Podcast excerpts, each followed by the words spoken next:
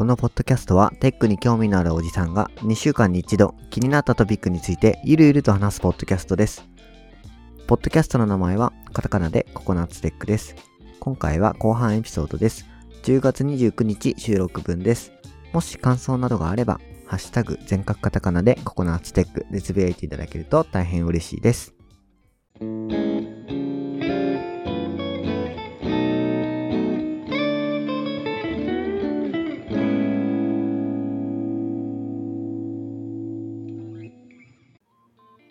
はい、じゃあ雑談コーナーに入っていきたいと思います。はーい。はい。じゃあ、雑談として、えー俺がちょっと3つ持ってきたんですけど、まず1つ目が、トゥギャッターの、えーはいまとめでして、まあ、タイトルというか、まあ、まとめの内容が、ガンダムを見たいけど何見ればいいかわかんない人向け、ガンダム作品早見表。はい。はい。あの、はい。水水星の魔女うん。っていうのがなんか新しく始まったんだよね。そうです。はい。うん。なんかそれで、なんか俺もね、確か1話、たまたま見たのかな、テレビで見た時のガンダムやってると思って。そうなん、日語でね、久しぶりにやってるんです。うん。で、なんか、おって思ったんだけど、まあ、うんちょっとご飯作りながらだったりとかするから、全然そんなしっかり見れてないんだけど、うんうん。まあ、その、始まったっていうので、今から新しくガンダムに入りたい人向けに、何、どういう、何見ればいいのか分からない人向けになんか表を作ったっつって、なんか宇宙世紀シリーズとアナザーシリーズと。テレビシリーズ、映画シリーズ、で、それぞれの特徴とかっていうのをこう、まとめてくれてるやつがあって、なんかまあ面白そうというか、へーって、あんまりこういうまとめを俺はちゃんと見たことがないから。うん。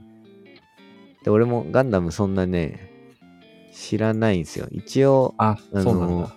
うん。そう、あの、友達に、あの、ガンダム知らなくても、これは見れるから、全部見ろっつって、DVD 全巻セットを貸してもらって、うん。見たのがガンダム WO。あー、ダブルオー。うんうんううん。ん。WO は、そういった意味だと映画も含めて全部見たのよ。その友達のおかげで。うん。でも、それだけかな。うーん。ガンダムシードはちょこっと見たけど、うん。うん、その全部見たりとかしてない。はいはいはい。僕は結構知ってる方なので、まあなんかこの表を見てなるほどねっていう 腕組み勢ですね。なるほど。いや、やっぱガンダムファーストとゼータうんは、なんか見ておいた方がいいんだろうなっていうのと、そんなことないけどね。あ、そう？うん。なんかさ、あのー先行のハサウェイって、うん。ああ、映画はいはいはい。ね、最う近あったじゃん。最近つっても去年とかだかな？うん。あれってゼータの続きなんだよね？あれは、えっとね、まあ、続き、まあ、ゼータ、ダブルゼータも含めだけど、うん、普通に宇宙世紀の続き？うで続きっていう意味だと、逆襲のシャアの続き。あ、そうなんだ。うん。えーなんか、うん、そこら辺もあんまりよくわかってないんだけど、うんなんか YouTube かなんかで先行のハサウェイの冒頭15分が見れるとかで、なんかはいはい。チラッと見た時にさ、なんかすごいかっこいいけど、この人たち何なのかよくわかんないな。全然ガンダム出てこねえなとか思いながら、うん、見てて、なんかそこら辺もね、見て楽しみたいなっていうのはうん。うん。あるから、ここら辺、ちょっとね、なるほどねあの履。修しときたいなっていうのはうん思ってますね。一応、先行のハサウェイに関して言うと、おすすめは、まず逆襲のシャアの映画を見てみるっていうところだね。その、もともとのさ、ガンダムを見てないのに、いきなりシャアの逆襲の話を見ちゃって大丈夫なの、あの、先行のハサウェイの主人公の部分をを、うん過去を見ようっていう目線でいけば別に、まあ、あこういうことだったのかな、みたいな感じにはなるかな。ああ、でそうなの。うん。プラス、じゃあ逆襲のシャアを、なんか、どういうことでこうなったのみたいなのを分かろうかなって思ったら、まあ別に見なくてもいいんだけど、なんとなくこう、映画がさ、まとまってるので、ファーストとゼータに関しては、それぞれ3部作あるから、まあそれをちょっと流し見してみるぐらいでいい気がするな。なるほど、なるほど。うんん。まあ映画でそれ見た方がアニメでも見るより早いから、いっか。うん。ちょっと、まあ、ゼータガンダムに関して言うと、ちょっと、個人的にはアニメシリーズ見てほしいけど、50あるから、うーん、みたいなところが、50あるか。うん。50か。すごいね。50あるからね。4あでクールか。うん。ゼータガンダムで、あの、終わりがちょっとね、違うの、映画とアニメで。あ、そうなんだ。だからそうだからまあ、アニメの方が、個人的には好きなんだけど、うん、うん、うん、うん。まあまあ、その、あまあ、映画見ても別にいいと思うし、って感じ。なるほど。逆襲のシャアにつなげようと思ったら、ゼータガンダムはアニメで見てもいいかなって感じがするな。うん。ゼータ見るためには普通の無印ガンダム見た方が良かったりするの？ゼータはね、無印見なくてもね、別にいいよ。実あ、は。そうなんだ。うん。まあ、主人公違うし、うん、うん。まあ、ファーストは、あの、もちろんアムロが主人公だけど、ゼータも一応出てくるんですよ。出てくるけど、うなんか、その続きで、なんか、すごい、なんか見てないとわかんないってことななくて、あ、ガンダムっていう兵器があったのね、ぐらいの知識があれば、ゼータガンダムは見れますよ。へえ、そうなんだ。うん。なるほど。じゃあ、ちょっと、どうやって見ようかな。時間をどう捻出するかまあがちょっ、とあれだけど。そうだね、そうだね。まあ多分ちょっとだいぶ先になると思うけどね。まあ3年後ぐらいには多分見れるとは思うわ。見れると思います。まあ、うん。逆襲のシャアちょっと見てみてとか、の方がいいんじゃないあの、映画一本だから。そうね。うん映画一本だったらマジでどっかで、うん。土土日とかでどっか時間作れ作れば見れそうだね。えうーん。ありがとう。なんか、この表よりも、この表にプラス解説を追加してもらったので、とてもわかりやすかったです。よかったです。はい。っていうのが、まあちょっとガンダムうん見たい、あんまり知らないけど、まあ見たいなと思ってたんで、まあちょっとそういう雑談を一個と、うんあともう一つの雑談が、えっと、これグノシーの記事で、まあタイトルがもう目を引いてたんで、ちょっと書いたんですけど、えっと、タイトルが40歳で人生の83%が終わっているという衝撃っていう。衝撃だ。そうね。まあ、人生ね、100年時代とかやれて、うん50歳になったら折り返しかなみたいな。まあ、80歳だ、80年だとしたら40歳で折り返しかなと。まあ、50%かなって思う。ね、うん思う人が多いと思うんですけど、うんえっと、ジャネーの法則っていう法則がありまして、うん。えっと、時間の流れは、今まで、えっと、感じた、えっと、人生の半分になっていく。要は、えっと、1年、1歳の時に感じる時間の流れは1年だけど、2歳の時に感じる1年は、2年分の人生の半分なので2分の1に感じる。はいはい、はい。3歳の時は3分の1に感じる。4歳の時は4分の1っていう風に、うんまあ、感じるっていうことなので、それで計算していくと、まあ、1たす2分の1たす3分の1たす4分の1たすっていうふうに年を追うごとに、うん。あの、1年の価値がどんどん下がっていって、でうん40歳の頃に実際この計算をしてみると、うん。100歳をゴールとすると、えっと、まあ、約83%になるという。うん。まあ大体もうじゃあ、分かってんだね。なんか起こることとか、事後処理みたいな。まあ、そんな感じのえっ、と、ことが起こりますよ。で、このジャネーの法則っていうのは、要は同じことを毎日していくと、うん。まあ慣れだったりとか、えーまあ新しい発見がないっていうので、そういう、なんだ、2分の1、3分の1、4分の1、うん。N 年分の1になっちゃうんだけど、何か新しいこと、まあ、た転職するとか、なんか別の、全く別のことを始めてみるとかっていう、えっ、と、ぜ新鮮な時間を生きるようにすることで、その N 分の1っていうのを、まあ、す減らすことができるっていうに考えると、要はまだ、うん。うんあの一切の赤ん坊のような気持ちで、1年間を過ごせれば、その1年は1年の価値を持つから、うん。そういうふうにその1年の価値をどう上げていくかみたいな。やるべき、やりたいこととして、えっ、と、やりたいことを時間かけてやれればいいんじゃないか、みたいな感じで、まとめられてますね。うん。そうね。その通りだね。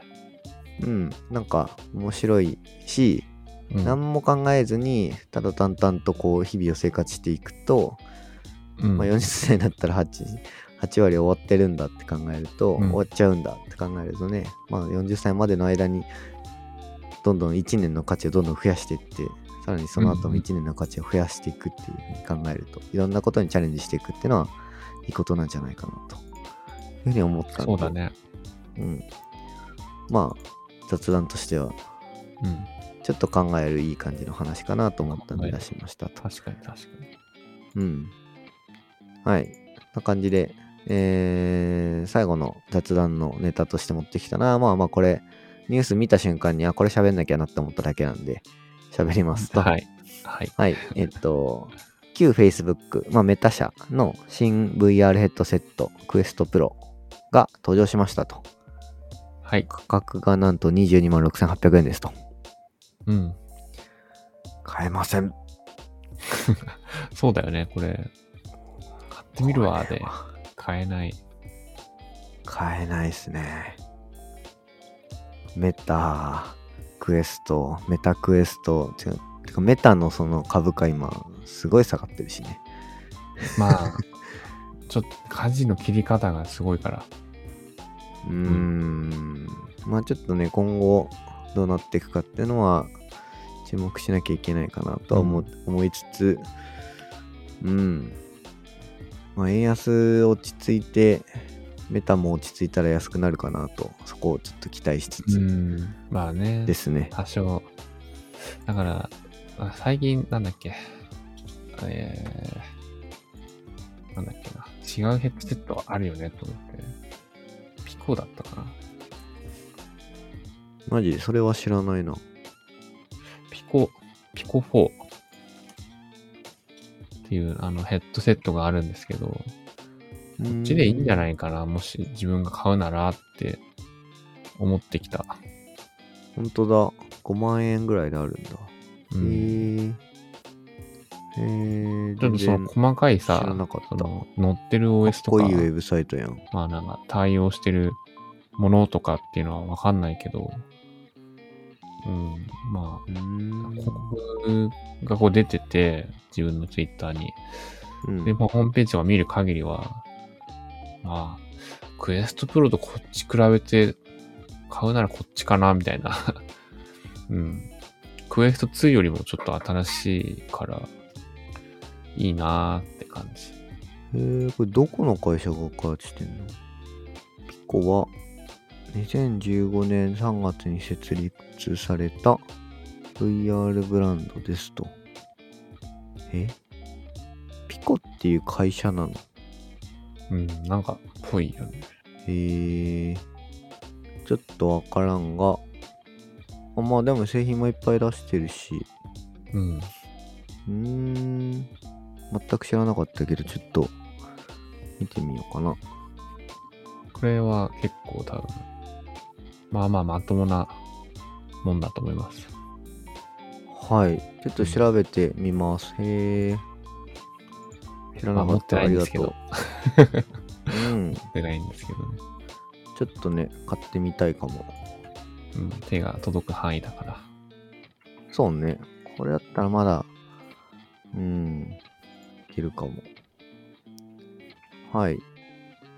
まあまあ、そんな感じでちょっとうん。VR ヘッドセットの話をしましたと。はい。以上です。はい。うん。はい。僕ちょっと2個、あの、はい面白いネタ。うん。はいはいはいこれ1個はね、最近しじみ汁にハマってたんで、はいはい。たまたま引っかかったんですけど、えっ、と、日本の研究 .com っていうところに、ある、10はいはいはい月12日にこう、掲載されてるプレスリリースなんですけど、しじみをお湯で茹でるとスープが白く濁るのは一体なぜ？トロポミオシン、過去タンパク質が原因物質であることを解明。島根大学さんの研究らしいですね。解明されてなかったんですね。うん、そうそう。で、あのーで、これなんかね、ほんとちょうどその時に、これ記事見る前に、10月の最初に、し結構なんか、ちょっとお高めのしじみ汁買ったらさ、うん。しじみがシングパックされてて、うん。で、あと、あの、それを適量出して、出してというか、1パック出して、お湯で溶いて、味噌入れるっていうタイプのね、しじみ汁買ったんだけど、うん。まさにこの、なんかしじみ汁作るときに、熱した水にしじみ入れると水が白く濁るなって本当に思ってて、うん。こういうもんかなって思ってたら、この記事のタイトルが見たので、思わず、うん、なんか。読んだ。いやもう、これは単純にうまそう、出汁が出てるんだろうなって思ってたけど。うん。で、どうやらでもね、まあ違う、なんか分かってなかったのって。で、まあこの記事ね、ちょっと、まあこれプレスリリースだから全部じゃないと思うけど、かいつまんで言うと、そもそもタンパク質じゃないって思われてたんだってっていうのは、ほんほんほタンパク質ってその熱に弱いはずだっていうところで、そもそも熱湯にね、こう入れて出てくるそっかそっか。うん。だからタンパク質じゃないだろうっていうので、こう、まあ、ちょっと、その可能性は多分なんか除外して、いろいろ研究してたんだけど、なんか、うん。なんかね、よくよくこう調べると、その、タンパク質うん。のなんか、ね、反応があったんだって。なんか、ね、書いてあるね。なんか、熱に強い、耐熱性を持ったタンパク質そうそうそう。であることが分かったっていう。うーん。っていうことがね、あなたに分かったんで、うん。だからこのトロポミオシンっていうものが、そのしじみ汁のね、こう旨味かってそうでもないって書いてあるね。あそうなんだ。う ん別に白くても白くなくても、味そんな変わんなかったりするのかな。ううんん。でもその、まあ、熱に強いタンパク質っていうところで、なんか研究進むかもねっていう、うん そういう感じに書いてあって、なんか意外とこう、何身近なところでもさ、知らないことってあんだって。結構びっくりした。うん。ね、すごいね。今まで知られてなかったんだね。あんなもん知られてなかったのって思うよね。みんなでもさ、よくわかんないもん。よくわかんないもん俺ら食ってたってことだよね。うんわかんないけど、白くなんだみたいなさ、うん。なんかそれぐらいにしか思ってなかった。けども、えー、面白。そう面白いね。うん、そうそう。っていう、また知識が一つ増えましたね。うんこのこのサイト、あの、日本の研究 .com はね、ちょっとこういうのあるから、見てると面白い。うん面白そう。うん。はい。あと一個、これポケモンの次のフェス予想って書いてあるけど、まあ、ちょっと一応背景言うと、ポケモンのね、あの、コラボとして、ススプラトゥーンのフェスがこうコラボで発表された時期なんで、うん。だからその次のフェスって何になるんでしょうっていうのを、まあネタとして、ツイッターであの、セヤっていう、まあ方が出し、ネタで出してる画像で、まあ、フェス要素の3つの陣営が何かっていうと、まあ、 Vue Angular React っていう、緑、赤、青ってうん。分かれ、ちょうど分かれてるから、なんか、うん、これでこううね。うん、3つ陣営分かれて、新しいプロダクトに使うなら？って書いてある。ううんん。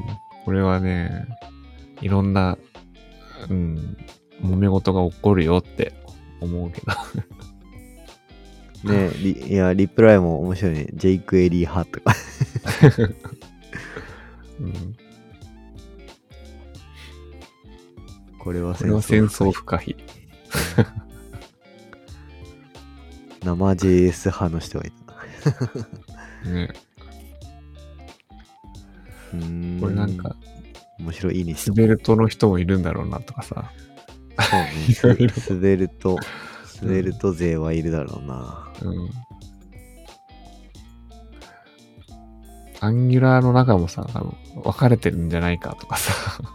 そうね、アンギュラーもいろいろ分かれてるだろうし、うん。まあちょっとね、共有には載せなかったけど、あのー、Next.js が Next13 になって、あ、うんうんうん。うん、あの、Webpack じゃなくて Turbopack っていう、はいはい。Webpack の後継のものが出てきたとかね、ラスト製のめっちゃ速いうん。もの。うん。あの、うんビビビートよりもさらに10倍速いんだっけな、ビートのさらに10倍だから、Webpack からすると70倍速いとか早っ。いう、うん、めちゃくちゃ速いですよっていう風に歌ってるらしいけど、うん。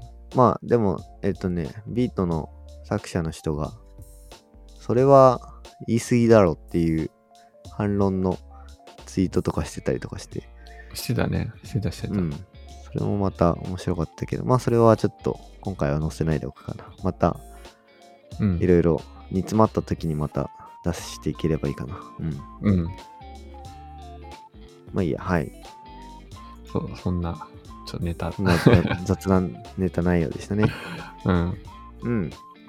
はい。まあ、こんな感じでね、雑談でいろいろ面白い内容を共有できていけばいいかなと思います。はい。じゃあ、喋っちゃったな。うん。そうね。まあもう眠いね。はい。じゃあ、はい眠さをちょっと殺しながら、え進めていきましょう。はい。じゃあ、最後、情報共有セクションです。はい。はい。私、ジェイク・リジーからは2つ、で、トーマからは1個ですかね。はい。はい。じゃあ、まず私からいきますね。はい。はい。まあ、これはすごい、あの、単純な話で、まあ、雑談に載せてもいいかなと思った内容なんだけど、まあ、ちょっとなんか共有する意味あるかなと思ったので出しました。うんえっと、ネトラボさんの記事で、えー2022年10月7日の記事で、タイトルが、うん。えっと、アプリを Slackから Discordに変えただけで、学生の反応が激変。その理由とは、うん。っていう内容です。えっとですね、 Discord、まあなんかそこで教員、大学教員が感じた Discordと Slackの違いとしては、うん。なんか Slackの場合は、課題提示しました、みたいな感じの、なんだろう、うん業務連絡みたいな感じに、最後確認しましたみたいな、うん。だったんだけど、 Discordの時は、課題提示しましたの他に、なんか今日のテレビ見たとか、うん。なんかちょっとこう、ワイワイしてる感じの内容になったと。で、これなんでそうなったのかっていうのが、あのーうん機能的には全く同じなんだよね。あの、コメントを投稿できて、画像とかも投稿できるっていうんだけど、うん。UI とコンテクストが違うっていうことによって、受け止め方が全然変わるんだっていうことにびっくりしたみたいです。うんうん、で、ここで違う UI っていうのは何が違うかっていうと、Discord って、あのーメッセージが誰が投稿してもうん、同じ形なんだけど、Slack とか、まあ LINE とかもそうだけど、吹き出しになってるんだよね、UI が。ああ、はいはい。うん。つまり、なんか、私が発言してますっていうのが強く出ちゃって、なんか、うん。そこに対して抵抗を持って、なんか自分がこう思いっきり発言したい、声を大にして言いたいことじゃないような、ほんとどうでもいい雑談の内容とかうん。が発言しやすくなったみたいなそういうあーはいは見解みたいです。まあ、あのーツイッターに載ってんだけど、娘曰くって言ってるんで、実際大学生の人がそういう風に。感じているっていうことみたいですね。なるほどね。まあそうだね。吹き出しで出されるよりは、う。うんん。感じ方は違うかも。うん。なんか、まあ、あとは本当に、エンターを押した後に一瞬文字がグレーになってからポンって白文字が出る。このうん。クリッククリック感がいいって感じる人が多かったりとか。うーん。うん。まあ他にもあの利用した経験があるかないかとか利用されている、えっと利用されている部分がまあゲーム実況とかで使われてるっていうのがあってなんかうん。もっと柔らかいものなんじゃないかっていう印象が最初から持ってたりとかっていうねそういう。のもあるんじゃないかっていうリプライもあって、でこれでまあね機能としてはあったとしてもやっぱり UI ほんとちょっとした UI。の違いだけでもこんだけ、えー、と使い手に対して影響を及ぼすっていうのはやっぱすごい UI ってやっぱかなり本当大事なんだなっていうのは思うよねこういう結果が出ちゃってるもんね、今ね。うんまあこのかなりなんだろう母数の少ないあの外れ値の可能性は全然あるけどまあこういったでもことが実際起きてるってこと、うん、ことだからうん。ちょっとね、そこら辺はすごい感じたね。機能としては搭載している全く同じものだとしても、やっぱ全然違うっていうう。んうんうん。はい。うんまあ、面白いなと思ったので、共有させていただきました。うんはい。じゃあ、最後、自分の最後の共有ですね。えっと、これはログミーテックの記事で、えっと、スクラムとか、えっと、アジャイルコーチとかしているキョンさんっていう方の、えっと、スピーカー内容、スピーク内容ですね。うんうんで、え一応タイトルが、プログラマーとして食っていける気がしない圧倒的実力差に絶望も味わったキョン氏のキャリア変変遷っていうタイトルですね。うん。で、キョンさんって、まあ、めちゃめちゃすごい、あの、あの、アジャイルコーチだったりとかもしてて、うん。あのスクラムのさ、スプリントってわかる？その、うん。1週間スプリントとか2週間スプリントとかがはいはい。基本に行くんだけど、えっと、うんキョンさんは、えっと、1時間スプリントとかかななんかすごい短いの試したりとかしてたりとか、っていうの見たりとかして、うん。あ、15分スプリントか。15分スプリントだ。1時間よりもさらに短かったですね。15短い。分スうん。こんな感じで、あの、いろんなことにチャレンジしていたし、すごい、あのー発言とかも、すごい、うんなんだ、いろいろやられてる方だなっていうふうに思ったんですけど、なんかデロイト・マツコンサルティング合同会社で執行役員をされてるっていう。あ、そうなんだって知らなかったけど、すごいなって思って。えーで、この方ですら、上を見ればキリがないっていううんうんうん。ふうに言っていて、で、まあ、世界が広い、まあ、なっていうのを感じたって言って、で、あのね、俺がすごいね、こう、どう、あの、なんだ、共感を得たのが、うん。結構下の方なんですけど、あの、転職後に圧倒的実力の差を、に味わった絶望って書いてあって、ああ、うんうん。これがね、まあなんかすごい、あーってなったね。いや、俺も転職して、あ、俺全然できないじゃんっていうので、絶望してますね。いや、まあ、絶絶望はするよ。絶望はする。みんなするんだよね。そう、だから勉強して頑張ってなんとか追いつくくらいついていかなきゃっていう時にね、子供生まれちゃったりとか、もうほんと時間取れないとか、いろいろあって、うなんかまあ、うんうん俺こんなんでいいのかなとか思っちゃってたりとかしたので、あるある。うん、すごい共感したので、まあすごいね、発表の内容も、スピーカーのこの内容も、ものすごい面白いので、で、これ今、3部作のうちの1つ目なんですよ、共有した記事が。うんうんうん。まあでも2と3があって、まあ技術書を読んで実践すれば3年ショートカットできるとか、あとある分野でテトップレベルになれなくても大丈夫、スペシャリストでなくても成長する方法とかっていう風になんかものすごいね、あのーなんだろう、いろんな人を、どの人でも自分事として受け取れるような内容のスピーカー内、スピーク内容、まあ、ログミーテックの内容なので、まあちょっと、なんか時間があれば、ぜひぜひ読んでいただければなと思って、共有させていただきました。はい。ありがとうござはいいます。。はいあ、すごいいい記事だ、勇気出るねいい話だと思う。うん。うんうんきょんさんですらそう感じていたんだっていう、その、俺からすればね、きょんさん上を見れば、上がいる問題っていう、その上のすっげえ遠くの方に豆粒ぐらいで映ってるのがきょんさんだと思ってたからな。うん そのきょんさんのさらに上がいるんだっていう、驚きですね。うん。はい。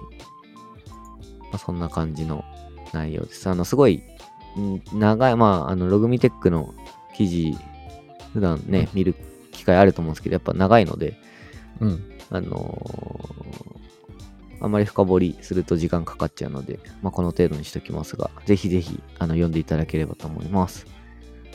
はい。はい。じゃあ、自分の情報共有は以上です。はい。はい。最後、僕から一記事。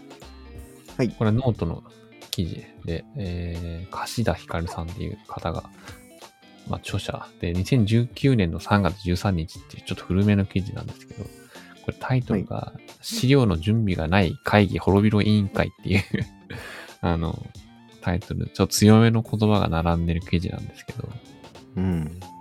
これは、あの、まあ、そのタイトルで自分のアンテナに引っかかって、結構、これを感じてた時期があったので、ううん。ん、っていう思った時に、この人は何を指摘してるのかなっていうのを見て、まあ結構、うん、これはあるある、みんな読みましょうって思った記事なんで、うん紹介してます。うんうんうんまあこれはね、なんだろうね、ちょっと、細かい内容をちょっと喋るっていうよりは、まあこの人はまあ分析してるんだよね。なんか、こういうことが必要っていう。うん。で、この人が言うには、その、まあ準備じゃあ、どんぐらい準備すんのよっていう、ガチガチにこの発表するようなことまで準備しなきゃいけないのっていう、そういうことを言ってるわけじゃなくて、まあ話の大筋とかね、なんか、こういうことを決めましょうとか、なんでもいいから、まあ会議の、何？必要最低限な情報とか、決め事とか、ゴール設定とかが共有できるものがあれば、まあ、ちゃんと進められるはず。うん会議の種類にもよるかもしれないけど、そういうことを言っているので、これはね、うん。まあ多分、なんでしょうね。日々、ちゃんとやってる人は、まあそうだよねと思う記事だと思うんですけど、まあ、改めて、そうだね、そうだねって 思いながら、うん、読むといいかもなって思って紹介してますね。いやー、すごい、まとめられて、改めてこれを見ると、うん。意識し、なんかまあ、言われてみればそうだよね、だし、そうそうそう。うん。すごいこう、そうだよね感があるんだけど、うん。いざまとめられてみると、うん。なんかこう、改めてハッとする部分が多いですね。うん。プラス、その要はね、会議の種類は3つありますみたいな。意思判断する場合と、共有うん。とかする場合と、あとディスカッションする場合の3種類のうん。やつがありますようですけど、まあこれがなんか、意思判断とディスカッションがなんかごっちゃになっちゃったりとかっていうのとかうん。あるだろうし、結局このミーティングってなんだっけ？で終わっちゃうこととか多分ね、ちょこちょこあると思うんですけど、そこら辺をこう最初にうん。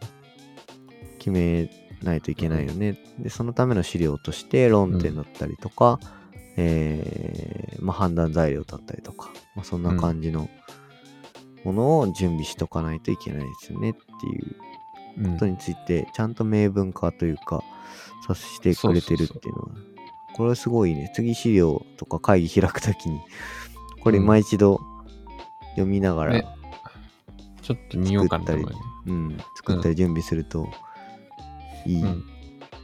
気がします。すごいこれはめちゃくちゃ有用じゃないですか。これね、また最後にちょろっと書いてある、なぜ資料のない会議が開催されるのかの、鉄板パターン4つ書いてあって、うんちょっと面白かった。あの、新新人さん。新人さん、まだやり方分かってない。怠慢な偉い人。自分は準備しなくていい立場だと思ってる。ミスター忖度。偉い人がなんとなく会議したそうだったからした。ブレスト変質教。ブレストすれば何でもなんとかなると思ってるっていう。う んそうなんだなっていう。ちょっとブレスト変質教は分かんなかったけど、そういう人いるんだって思っちゃったね。うーん。うーん。他にもあるだろうね、いろいろね。まああるだろうね。うん。まあ、そうね。新人さん、かっこ、その分野だったりとか、うん。そのプロジェクトに関する新人さんでも大きいがちな気がするな。うん。なんかその、会社の文化っていうかさ、やり方がまだわかんないとか、そもそも本当に新卒で入って最初、うん。なんかいきなり任されたとか、ないとは思うんだけど。そうね。一番本当の最初の、新卒の最初の最初とかだったら、まあ、あのね、うんわ。かるけど、そうじゃなくても、なんか全然、この分野はあんま知らないんです、みたいな新人さんがなんかやったとしても、起きてしまいそうな気はするかな。そんな気がするね。うん。まあ、とはいえ、うん。このまとめを一回読めばうん。回避できそうな。でできると思う。うん。これ本当にね、なんか、なんだろうな。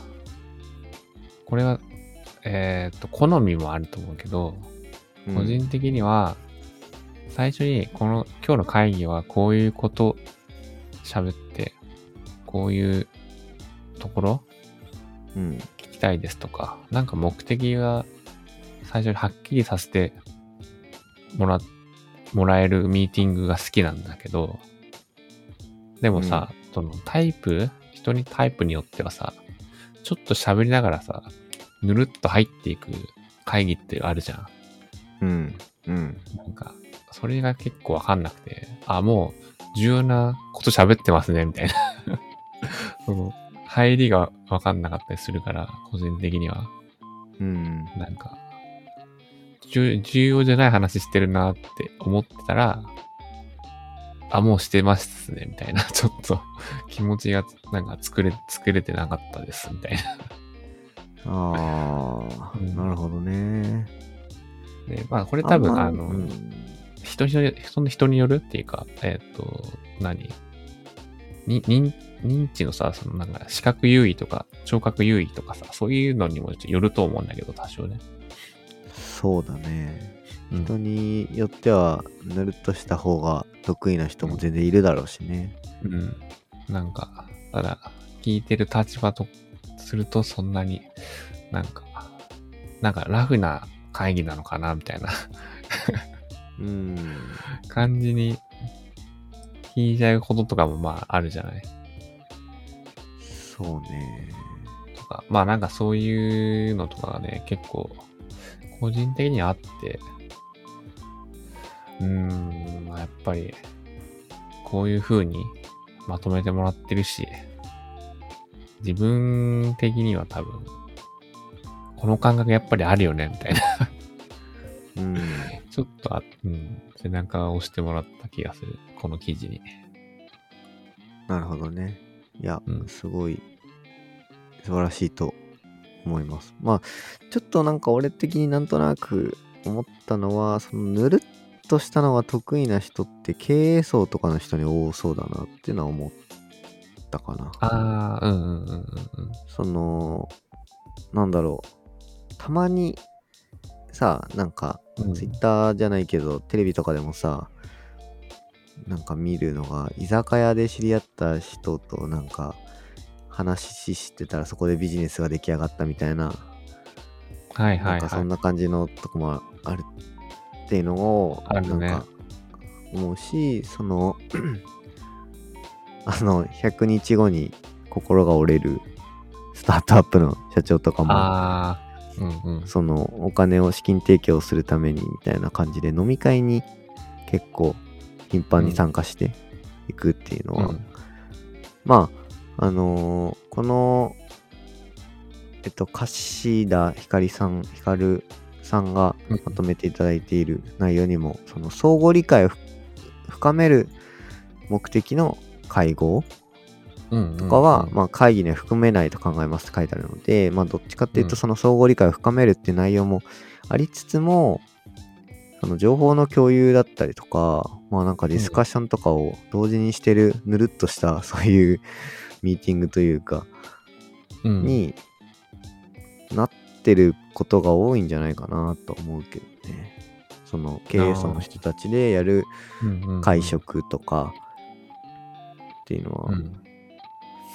なので、プロジェクトを進める上でっていう、その明確なゴールがあるようなものに関しては、多分こういう準備をしたミーティングがすごい逆にマッチしてると思うんだけど、ビジネスとか、ね。より抽象度の高いものってなってくると、まあ準備ももちろん難しいだろうしね、クリエイティブなことってなってくると、多分また違うんじゃないかなっていうのは思ったので、そうだね。そういった意味で、最初に目的を決めるっていう、その目的がちゃんと分かってるものであれば、まあこういううん。風なのがあっていいと思う。あない、あった方が逆にいいと思うんだけど、なんかこう、うんうんぬるっとしたのが得意な人って経営層に多い気がするから、経営層の人たち、うん。その怠慢な偉い人っていうのは、そういうぬるっとしたのが、したミーティングに普段慣れてるから、それでこう、そのまんまやっちゃうっていうのもあるんじゃないかなと。なので、怠慢なっていうのは、まあ、怠慢は怠慢なんだろうけど、うん、うん。まあ、それでも問題ないっていうか、問題なくでやってこれる人たちが、まあ、偉い人に多いんじゃないかなっていうのは、俺の個人的な感想だけど、ふと思ったことです。うん。それは確かにありそう。うん、そんな気がする。まあ、特にそのね、偉い人たちは会議まみれだったりするから、うん。全部ね、準備してられないしね、とかね。うん、うん。まあまあ、なんか、うん、ふと、これがこう完全に正解だっけなって思った時に、正解なことも多いだろうけど、そうでない部場合もあるんだろうなというのは、なんか、うんうん。本当に、あのー感覚的な内容で申し訳ないけど、ちょっと思ったので、うん、ちょっと言いました。はい。はい。ありがとうございます。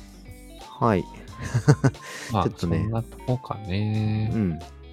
まあ、すごい、めちゃくちゃ有用だと思うので、まあ、よく俺は、あの準備がないわけじゃないけど、弱かったりとか、準備した内容は、ある前提のもとに作られちゃってて、会議始まって10分ぐらいで前提に対してうん。疑問が発生してしまい、その後のディスカッション全部できずに終わるってことはいはいがあったはい。りするからね、ちょっとそこら辺弱いなというか、その上には上がいるっていう意味だと、うんそ。のね、他のチームのメンバーは、この準備がすごい完璧だし、なんか、うんな。んかね、的を得ているような内容が多かったりとかして、うん。すごいなーって思うことが多いから、ちょっと俺もうんこれを、この記事を見て勉強して、追いつかねばって思ってます。はい。よかった。なんか刺激を与えられて。うん。ちょっとね、まあ、育休明け、あの、徐々に仕事戻って、この1ヶ月間のね、休みを取り戻さなきゃいけないので、ちょっと頑張ってうん。